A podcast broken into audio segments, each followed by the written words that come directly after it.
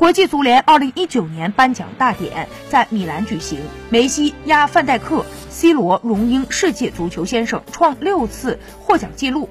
克洛普当选最佳男足教练。此前，梅西曾五次获得 FIFA 年度最佳球员，其中2009到2012年更是连续四次当选。今年是梅西生涯第六次获此殊荣。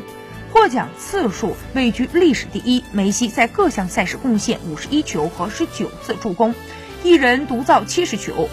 联赛中，梅西以三十六球夺得西甲最佳射手和欧洲金靴。与此同时，梅西在欧冠赛场上攻入十二球和三次助攻，获得了欧冠金靴。值得一提的是，这是梅西连续三个赛季荣膺欧洲金靴和西甲金靴，生涯第六次加冕欧洲射手王。